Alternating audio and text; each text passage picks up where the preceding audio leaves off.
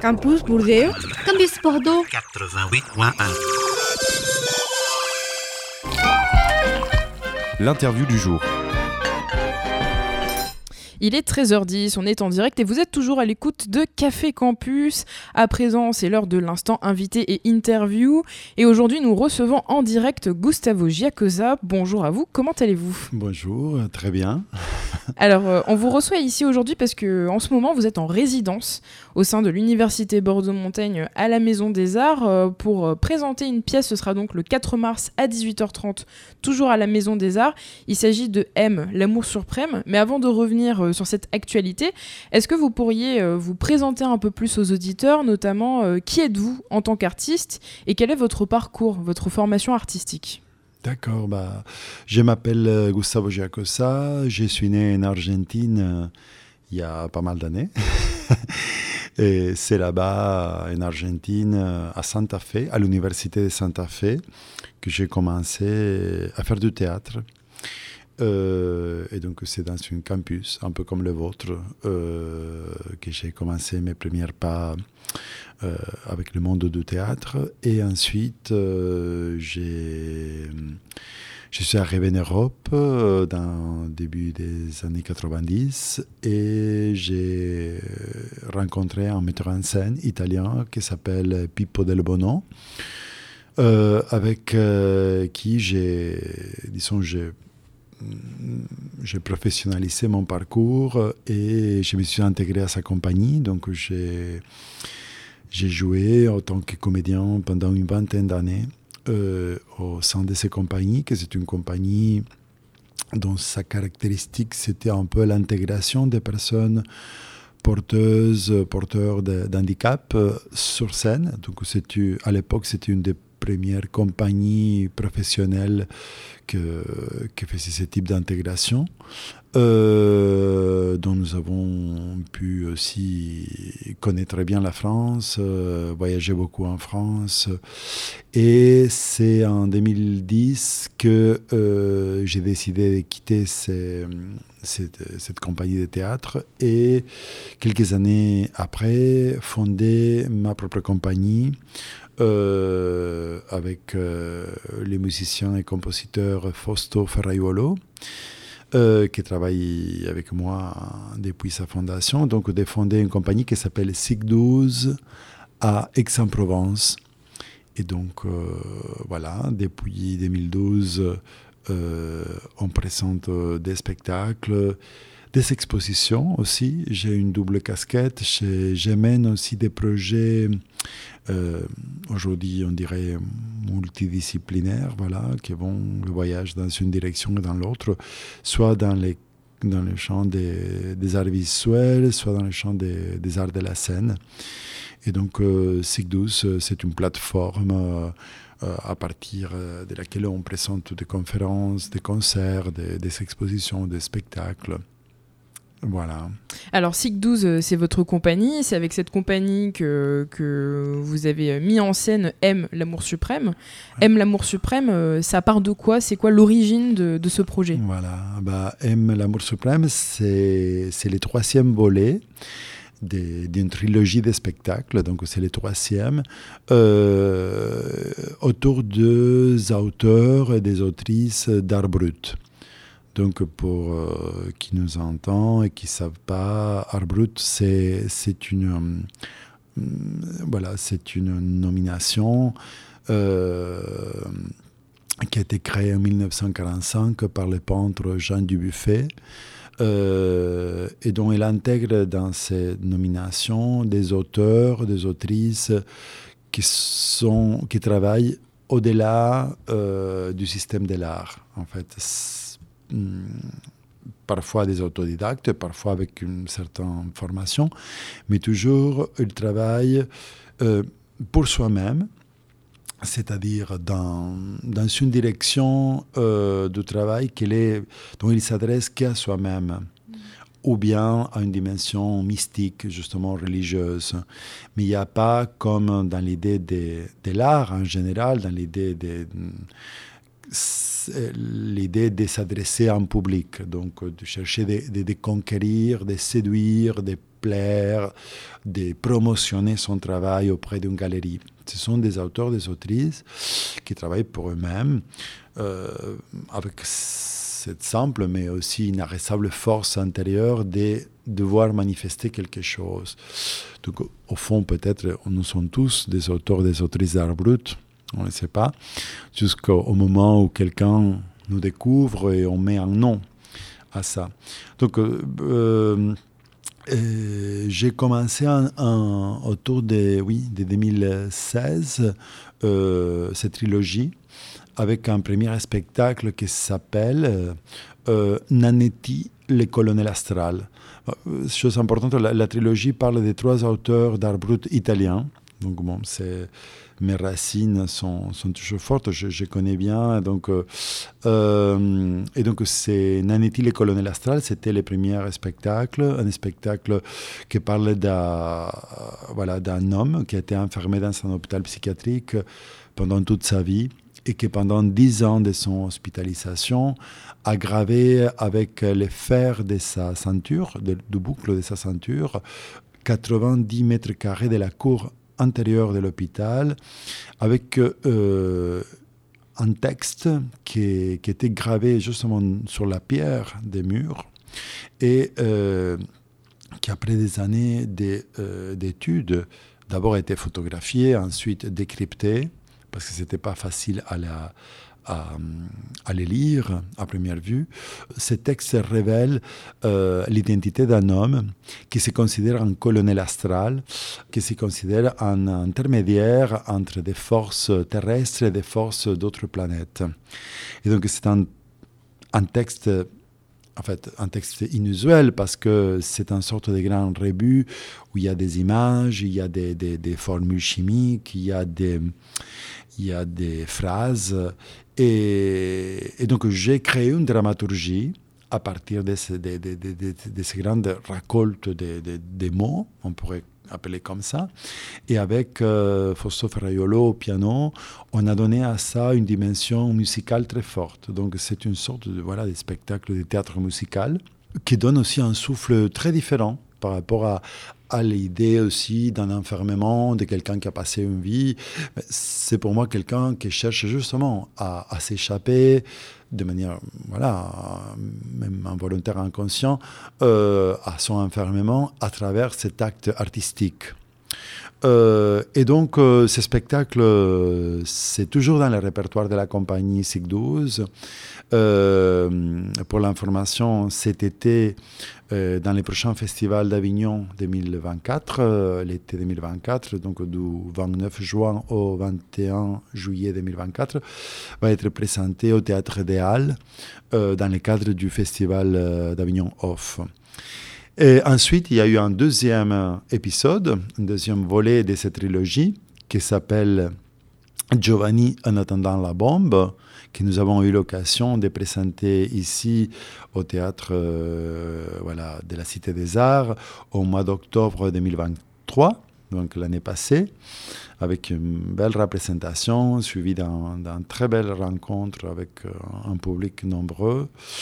Euh, et ce deuxième épisode parle d'un autre auteur, un certain Giovanni Galli, dont tout son travail graphique de dessin et d'écriture, parce que c'est quelqu'un qui écrit beaucoup à l'intérieur de, de ses propres œuvres graphiques, euh, nous révèle, cette fois-ci, euh, l'intérêt pour une bombe nucléaire, une bombe nucléaire, l'attente d'une bombe nucléaire, qui, c'est une sorte de métaphore, devrait arriver dans la vie de cet homme pour le libérer de son identité masculine et arriver à devenir femme. Euh, donc euh, cet homme convoque dans son œuvre graphique une série de personnages comme des sorcières, euh, le diable même, des extraterrestres, toutes sortes de personnages qui vont dialoguer avec lui à la recherche de la bonne formule atomique qui puisse faire exploser cette bombe, qui puisse permettre cette libération qui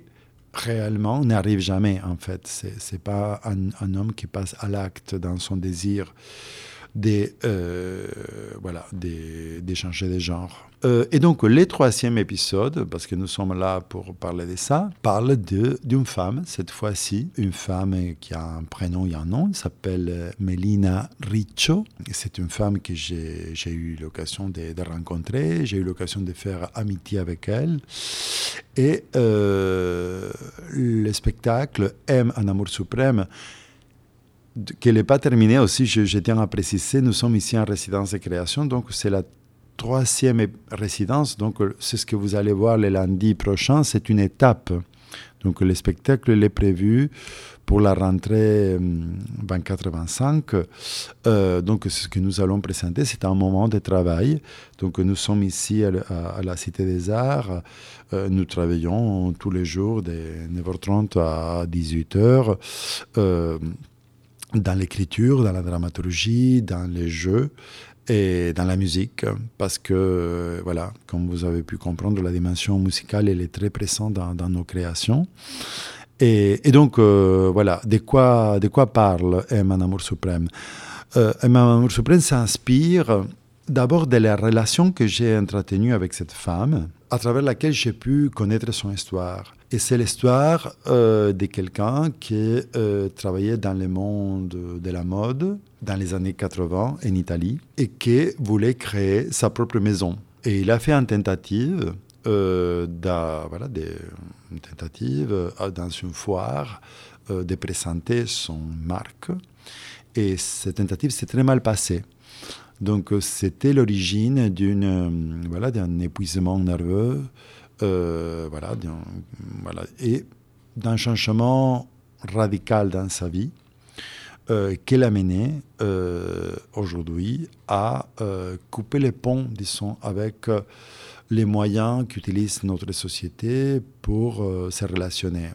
Et le moyen, un des moyens, sinon un des plus importants, c'est l'argent. L'argent. Et donc, euh, cette femme euh, a décidé de ne plus s'en servir de l'argent pour vivre. Euh, il s'est dépouillé hum, voilà, de tous les, biens, les propriétés matérielles dont il disposait, pour vivre dans une sorte de, voilà, des mariages avec Dieu, avec la nature. Donc l'amour suprême parle de cet amour incommensurable envers, euh, envers la vie, envers la nature et envers Dieu. C'est quelqu'un d'assez croyant. Pour elle, tout, tout, tout, va ensemble. Le respect de la nature, c'est aussi le respect de la vie, c'est aussi le respect de Dieu. Donc, euh, euh, c'est quelqu'un qui a bouleversé hum, les codes de notre société, et que euh, voilà, c'est très étonnant, voilà, c'est sa manière de vivre parce que elle est rigoureuse, elle est cohérente avec elle-même et ça fait une quarantaine d'années qu'elle vit de cette manière. Et donc, euh, nous avons créé un spectacle à partir de cette histoire.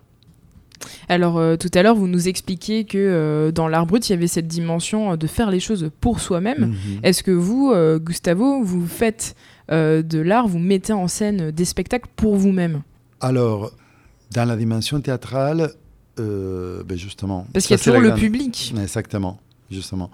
il y a toujours le public il faut, il faut savoir, ça ne s'agit pas seulement de se faire plaisir à soi-même, mais il s'agit tout en se faisant plaisir à soi-même, tout en, sachant comment je peux faire arriver mon message à un public. Un public qui va être très varié. Un public, euh, ici, à la Cité des Arts, en général, le public, c'est plutôt jeune. Euh, dans d'autres villes, dans d'autres théâtres, c'est plutôt un public âgé. Donc, euh, parfois, c'est un public très mélangé. Donc, comment faire ici que euh, mon travail puisse arriver? Euh, alors, c'est pas, pardon, c'est pas là euh, la question fondamentale que je me pose. je me pose d'abord la question de comment être cohérent avec moi-même et comment arriver à euh, faire des choses euh, dont je sens vraiment une vraie urgence, voilà, sur lesquelles je sens une vraie urgence, sur une vraie urgence de dire des choses, et ne pas faire des choses juste pour le faire ou, ou pour maintenir en vie une compagnie ou parce qu'il y avait un dossier de subvention dont j'échappais quelques, quelques sous et j'ai pu... Ces types de choses, ouais, à mon avis, ils ont la vie un peu courte. Et donc je cherche d'abord cette cohérence avec mon parcours et ensuite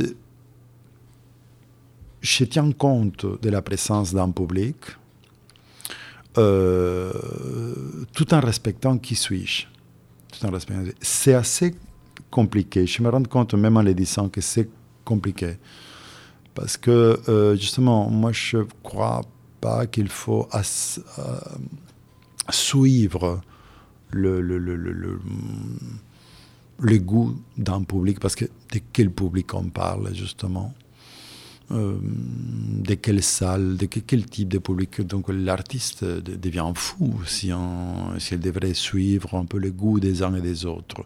Donc c'est impossible. Donc la chose plus importante, c'est d'arriver à, s'interroger à soi-même. Évidemment, après quelques spectacles, euh, on commence à se rendre compte qu'on va vers quand même un certain type de public et pas avec un autre. Évidemment, moi, je ne fais pas je ne fais pas de la comédie d'une certaine manière, tout en sachant que mes spectacles sont tout à fait abordables. C'est pas qu'on va ni s'ennuyer, ni se... Non, non, bien au contraire, il y a pain pour les dents de tout le monde. Mais je ne vois pas ça dans un certain type de théâtre. Euh, donc euh, c'est, c'est une question, c'est une question, mais ça ne doit pas être pour moi la question fondamentale. Euh, et justement, dans, dans votre trilogie, puisque Aime l'amour suprême, c'est la troisième partie de cette mm. trilogie euh, que vous proposez avec la compagnie SIG 12, on sent le côté, euh, dans vos explications, d'une rupture avec la société. Mm. Il y a le côté mystique, spirituel dont vous nous avez parlé, il y a l'amour suprême, justement, il y a la question du genre aussi. Tout à l'heure, vous nous donniez un exemple mm. avec ce personnage qui est en dialogue à la fois avec le côté terrestre et, et le côté astral. C'est quoi le. Est-ce que vous souhaitez faire euh, véhiculer un, message justement pour qu'on puisse s'interroger sur euh, la société actuelle ou créer une sorte euh, de rupture, de questionnement en général, je n'ai jamais, jamais délaissé un message dans mes spectacles. C'est pas l'intention première. C'est pas l'intention première. Cette fois-ci, c'est un peu différent parce que c'est un peu différent aussi comme spectacle. Pour les gens qui sont venus voir Giovanni en, attendant la bombe, ils se trouvent avec un spectacle à l'opposé. Giovanni en attendant la bombe, c'est un spectacle chorégraphique, un seul sur scène, euh, euh, très imagé. Ici, on est dans la narration. Ici, on est dans la narration ici, on est dans les récits, dans les récits voilà, où je raconte euh, avec Fausto, tous les deux, on raconte, on parle, on se parle entre nous et on raconte au public. Et donc, euh, il y a l'utilisation d'un texte avec un sens précis. Et, donc, euh, s'il y a quelque chose que, que je souhaiterais un peu déposer sur la table, moi, je ne sais pas si laisser un message, mais au moins poser sur la table, c'est euh, questionner les évidences questionner les évidences. Il y a des choses que nous, on ne même, on se pose même pas des questions parce que on dit mais tellement c'est comme ça. Oui, on est dans le néocapitalisme libéral défreiné, bah, c'est comme ça, écoute, euh, et c'est comme ça. Mais oui, mais pourquoi c'est comme ça? Euh, Est-ce qu'on a, est qu'on n'a pas le droit de se poser des questions, même si on n'a pas la réponse tout de suite et donc, je pense que cette figure vraiment radicale qui a coupé les ponts avec la société, mais vient justement nous dire Oh, oh, oh, regarde, moi, moi je suis je ne vous oblige pas, hein, mais moi je vis comme ça. Alors, simplement, moi, en regardant une histoire comme ça, ben, je commence à me poser quelques questions sur moi, sur mon parcours, sur mes choix. Peut-être c'est ça. Donc, euh, d'amener dire, elle, par exemple, cette femme aussi nous parle aussi d'un travail artistique. Elle, par exemple, elle fait des choses, elle réalise des choses, elle réalise des collages, elle réalise des broderies, des, des objets, qu'après, il donne. Donc, justement, comme elle fait, il n'y a pas d'utilisation de l'argent, il offre aux autres. Donc, l'idée d'offrir quelque chose, dans le monde de l'art, bah, c'est complètement... Ben non, on sait très bien que si tu as te dessines, tu es un artiste, tu vas gagner ta vie avec, c'est très bien comme ça, tu vas vendre ton dessin, plus tu es coté, plus tu as des galeries, tu... Voilà. Alors, mettre en crise, voilà, ou mettre des questions à ça, c'est peut-être ça, un on peut se dire qu'il y a cette intention-là. Alors dans M, euh, l'amour suprême, euh, il y a cet aspect euh, narratif très prononcé. Justement, ça pose la question du récit. Le texte original est en italien. Vous avez dû l'adapter en français. Quels sont les challenges d'adapter, de, traduire pour garder le sens, l'essence originale? Ben, C'est intéressant. Il y a, y a justement un décalage vers une autre langue. Et euh, nous avons fait un processus, nous sommes inspirés euh, des vrais textes que euh, cette femme m'a confiés dans un premier moment, dans les premières résidences. Ensuite, on a fait d'autres moments de travail purement dédiés à l'écriture, où on a pris une décision aussi assez radicale au moins, qui c'était celle de ne pas s'en servir des vrais textes d'elle. Et euh, justement, pourquoi ne pas s'en servir des vrais textes d'elle? Parce que je ne voulais pas faire, je ne l'ai jamais fait, même si c'est, il y a beaucoup de gens qui le font, ils le font très bien d'ailleurs, du théâtre documentaire. Ça ne m'intéressait pas dans l'idée de la trilogie de faire du théâtre documentaire, c'est-à-dire de raconter la vie du vrai Giovanni Galli avec tout ce qui s'est passé, etc. Ça, cette idée de documentaire, de respect philologique à l'histoire euh, de cet homme, je l'ai fait dans mon travail de commissaire d'exposition, quand je dois écrire un texte pour un catalogue, quand je dois faire une visite guidée d'une exposition, quand je présente son travail en vrai, comme ça. Dans le travail théâtral, moi, je revendique la liberté du créateur de pouvoir retravailler, s'inspirer de tout ça comme une source d'inspiration pour créer un troisième élément, un nouveau élément. En fait, moi je me dis tout simplement et tout bêtement, si on le fait avec Shakespeare, donc voilà, pour dire en grande, voilà, pourquoi pas, euh, je ne peux pas m'en servir aussi de cette matière comme source d'inspiration. Donc, euh, ça veut dire, c'est ce que j'ai fait aussi avec les autres spectacles aussi, ça veut dire qu'il y a des choses qui sont, en fait, dans la, dans la narration qui ne sont pas vraies. Je ne voudrais pas lesquelles, il n'y a pas d'intérêt que je ne vous dise pas quelles sont les choses qui ne sont pas vraies, quelles sont les choses inventées. Et donc, pour tout ça, à un moment donné, on a laissé de côté l'italien, la langue italienne, et on a commencé à écrire en français. Parce que, euh, justement, moi, j'avais besoin de, de mettre de la distance avec cette, avec cette histoire, qui c'est une histoire qui m'a beaucoup marqué. Et justement, pour mettre la distance, j'avais besoin d'une autre langue, voilà, euh, et aussi de la distance géographique. En fait, c'est marrant, mais on a, les, premières résidences de création ont été en Bretagne, euh, à Morlaix, à côté de Brest, euh, là maintenant à Bordeaux. Donc on est assez décentralisé par rapport à, voilà, à Paris ou, à, l'Italie même. Donc j'ai besoin un peu de me de, sortir et me concentrer. Et l'idée de, de, ce spectacle, c'est que on, assume, on parlera en français avec nos accents voilà, d'origine, ça on ne peut pas les cacher. Euh, on chantera aussi des chansons, il y aura aussi un moment musical où il chantera des chansons en italien, il y aura un surtitrage euh, projeté. Donc, euh, pour accompagner les spectateurs, parce que même les mots de ces chansons sont assez décalés, ils sont assez des choses par rapport à l'histoire de cette femme. Et, et donc, je, pense que tout ça, ça travaille sur l'idée de, voilà, des, des, processus de travail. Ce n'est pas un simple récit. Parce qu'en fait, ça aurait pu suffire d'une certaine manière, si, si vous voulez. C'est une histoire tellement forte euh, en soi-même.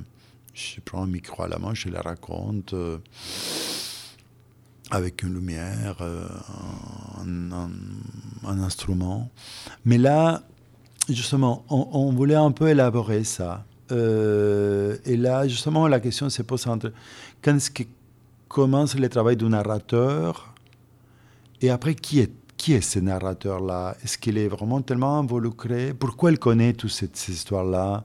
Il y a des choses, pardon, que se pose comme question. pourquoi il connaît tout ça? Euh, D'où ça vient en fait ces informations? Ces, cahiers qu'il est en train de nous lire, euh, d'où il vient Qui les a donnés Et pourquoi il les a lui pourquoi elle les a pas elle. Donc, euh, à un moment donné, on est en train aussi de, de, problématiser aussi la figure du narrateur. On sent euh, l'importance de l'inspiration dans votre travail. Tout à l'heure, euh, Gustavo, vous nous expliquiez que, à force de représentation et de spectacle, vous voyez quand même qu'il y avait un, type de public qui se dessinait. Est-ce que, euh, au fur et à mesure de votre travail, vous voyez un, type d'inspiration, un type de sujet qui vous inspire de fil en aiguille, ou est-ce que vous vous laissez encore surprendre par ce qui vous inspire?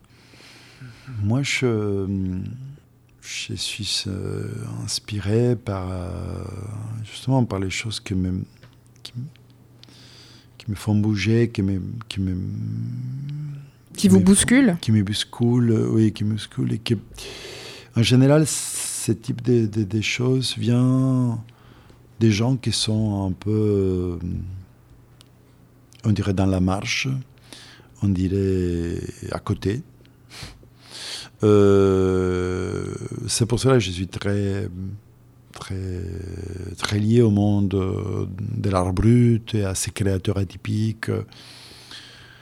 Justement parce que ce sont des gens qui, sans venir nous chercher, parce qu'ils ne viennent pas nous chercher, c'est nous qui on va les chercher, on va les découvrir, on va les dénicher, bah, ils nous posent des questions. Donc, je sens qu'il y a quelque chose, que ces trames-là, qui me parle beaucoup. Il résonne fort en moi. Il résonne fort en moi. Tout ce qui est, qu'il est à côté du, système établi, de ce qu'il faut faire, euh, ça m'intéresse. Donc ça continuera, je pense, à, ça continuera à, à, m'interroger, à être source d'inspiration. Après, justement, j'ai rebondi sur le fait. L'inspiration, c'est une chose, c'est bien savoir qu'est-ce que sont les choses qui nous intéressent. Après, il y a un grand travail à faire, il y a un grand processus, justement, pour ne pas rester sur l'inspiration même. Justement, c'est ça le travail artistique. Voilà, les processus de création, de dramaturgie, d'écriture, de répétition, pour arriver justement à, un moment donné à s'éloigner de la source d'inspiration. Je trouve que c'est très important s'éloigner à un moment donné de la source d'inspiration pour arriver même à, utiliser un mot assez radical, euh, je dis, d'arriver même à, à, tuer, à, la trahir même, à la révolter même, justement, pour ne pas devenir pédagogique, pour ne pas devenir au service de la source d'inspiration. Parce que parfois on est tellement tombé amoureux d'une chose, on y croit au 100%, qu'on est tellement, qu'on perd aussi la notion, et on perd aussi la notion de distance. Euh, et donc c'est important aussi que dans ce processus, euh, on puisse faire un moment aussi de détachement, peut-être après revenir, mais c'est important de s'éloigner de la source d'inspiration. Alors, euh, la sortie de résidence, euh, c'est lundi prochain, donc le 4 mars. Aujourd'hui, on est le 27 février. Où en êtes-vous aujourd'hui dans les étapes du travail de M, l'amour suprême? Et on est au deuxième jour, donc on est euh, dans la reprise euh, de ce qu'on a fait jusqu'à maintenant. Euh, et dans, le, dans les premières scènes, dans les premiers chapitres, c'est un spectacle qui est chapitré. Donc il y a chapitre 1, 2, 3, 4, 5, 6. Et, donc, donc, on est dans le deuxième chapitre. Et on est aussi dans l'adaptation du spectacle à... Hum, un rapport euh, frontal, avec des frontalités avec le public. Ça, parce qu'on a changé, pour dire justement les processus, les, qu'est-ce qui se passe? Dans les premières deux résidences de création, on a travaillé avec euh, les publics euh, dans un dispositif bifrontal. Donc, euh, c'est-à-dire, moi, j'ai joué euh, sur, un, voilà, sur un practicable qui était posé au milieu.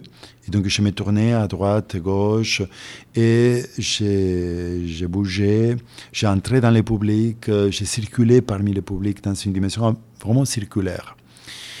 Et là, en fonction aussi des dates qu'on va voir, on s'est rendu compte que c'est vraiment compliqué malheureusement, ça, euh, vraiment, j'ai eu beaucoup de regrets. Là, j'ai fait le deuil de cette idée que j'aimais beaucoup. Ici, ça aurait pu être très, très, bien au théâtre de la Cité des Arts. Mais on a des dates dans une salle de cinéma, par exemple, dont c'est impossible de, de, de, de, faire ces dispositifs. Et euh, je l'ai dit avec un peu de ça me, ça me laisse comme ça parce que ça nous montre aussi comment notre création, la création aujourd'hui, elle est assez codée. Elle doit respecter certaines choses. C'est-à-dire qu'un directeur de théâtre qui aujourd'hui ne puisse pas mettre 80 personnes dans sa salle, bah, ta pièce euh, a moins de chances de passer dans sa salle.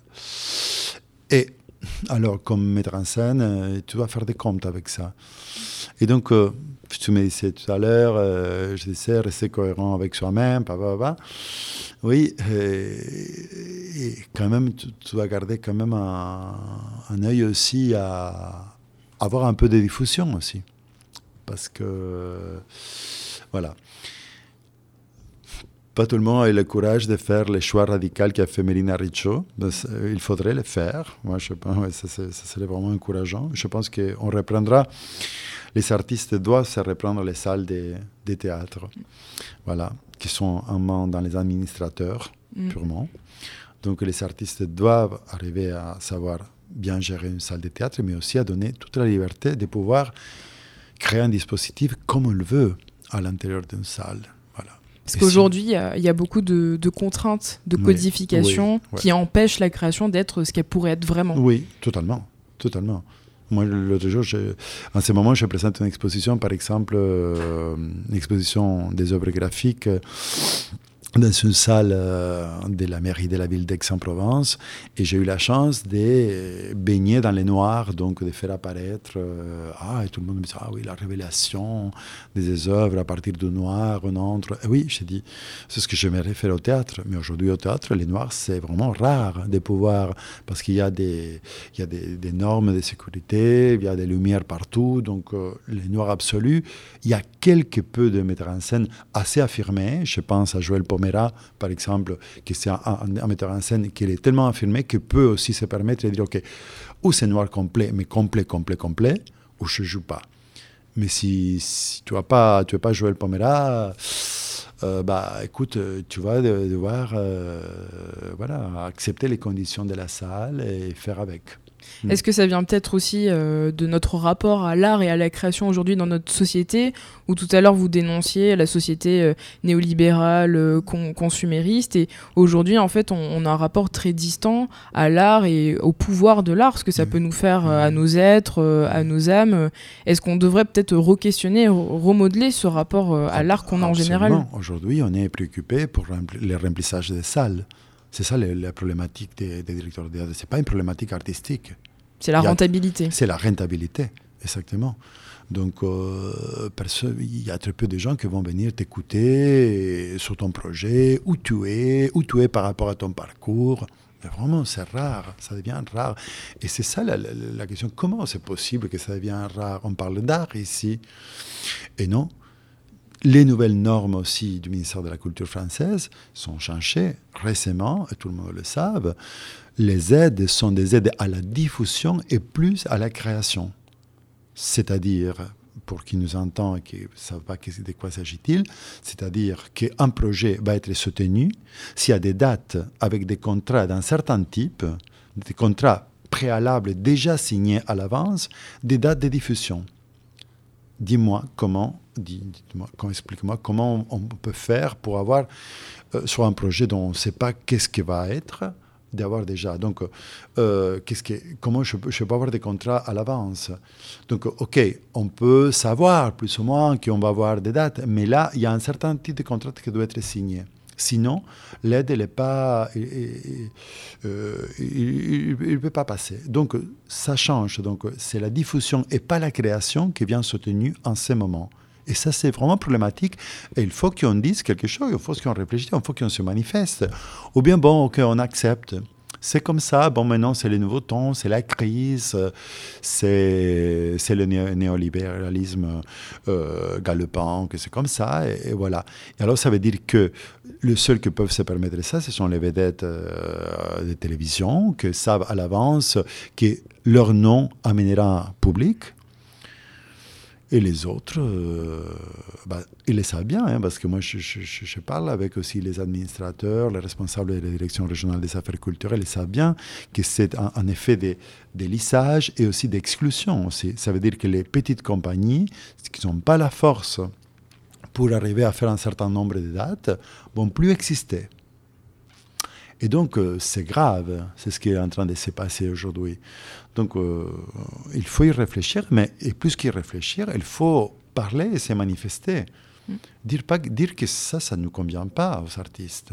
Et ça donne lieu aussi à une homogénéisation euh, de, des, projets qui sont proposés. Justement, en parlant de projets, il y a aussi toute la question de plus en plus dans l'art et la création de l'appel à projet. Et pour obtenir le financement par rapport à la création, il faut qu'il corresponde au projet en question avec une thématique particulière. Exactement, exactement. Mais, et, ça, c'est, c'est vraiment le formatage, les formatages euh, euh, la manipulation aussi de nos idées. Après, bon, tout le monde a parlé contre la, la l'intelligence artificielle, mais il faut d'abord parler de ce que nous, nous faisons entre nous. Euh, et, et, avec, et pourquoi? Donc, c'est, c'est, incroyable. Par exemple, dans dans mon projet Aime un amour suprême, c'est marrant parce que certains directeurs me disent Ah, mais ça, c'est un projet vraiment qui touche plusieurs caisses. Justement, il touche la caisse de l'écologie, il touche les caisses du féminisme, il touche les caisses des thématiques qui aujourd'hui euh, sont dans les thèmes qu'il faut aborder. Mais moi, je ne l'ai pas fait euh, pour cela. Je me trouve simplement parce que c'était une personnalité tellement forte qui, qui m'avait touché il y a une quinzaine d'années. Et ça correspond aujourd'hui à une distance que j'ai prise par rapport à cette histoire.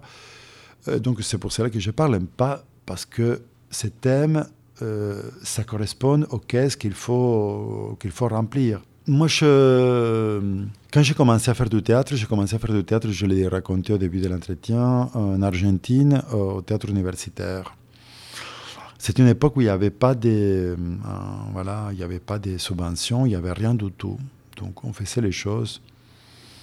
Aujourd'hui, bah, on gardait de l'eau vers le bas de manière amatoriale, mais en fait, on n'était pas amateur du tout, on était très professionnel, mais très sérieux, mais simplement, ne se soignait pas de demander de l'argent. Donc nous, on, mettait, on créait des coopératives, on créait des coopératives, et chacun en, un petit peu d'argent, et après, on s'est divisé, c'est ce qu'on arrivait à du résultat, ce qui arrivait à, vendre.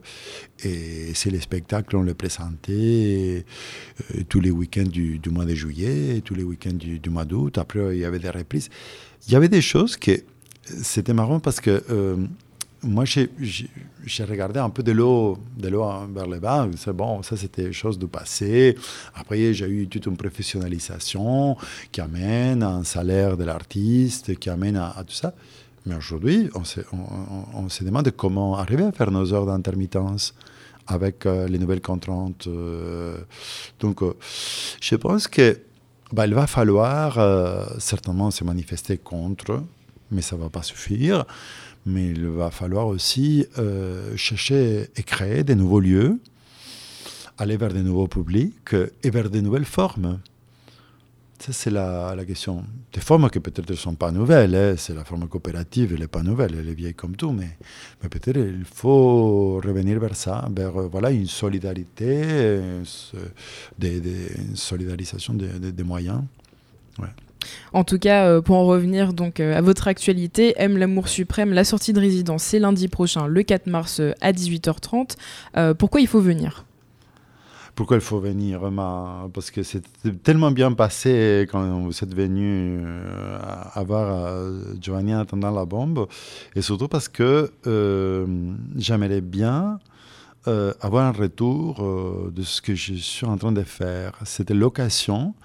Donc voilà, c'est pas simplement d'être spectateur passif, de venir, ah ouais, j'aimais, j'ai pas aimé, mais justement, c'est l'occasion.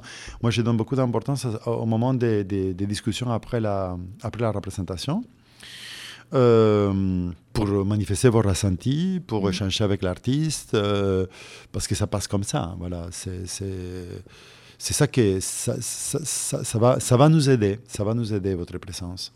Et si on veut s'informer sur la compagnie euh, SIG12, comment faire Il y a un site internet, il y a un site internet euh, www.sig12.org, SIG écrit SIG c'est le mot latin, SIC12 en chiffre.org et, et, vous allez voir les actualités, les expositions qui se passent actuellement à Aix-en-Provence, les spectacles qu'on présentera au Festival d'Avignon l'été, etc. En tout cas, rendez-vous donc le 4 mars à 18h30 euh, à la salle de, de, représentation de la Maison des Arts. Un grand merci, Gustavo. Merci à vous et je vous attends lundi. Et euh, rendez-vous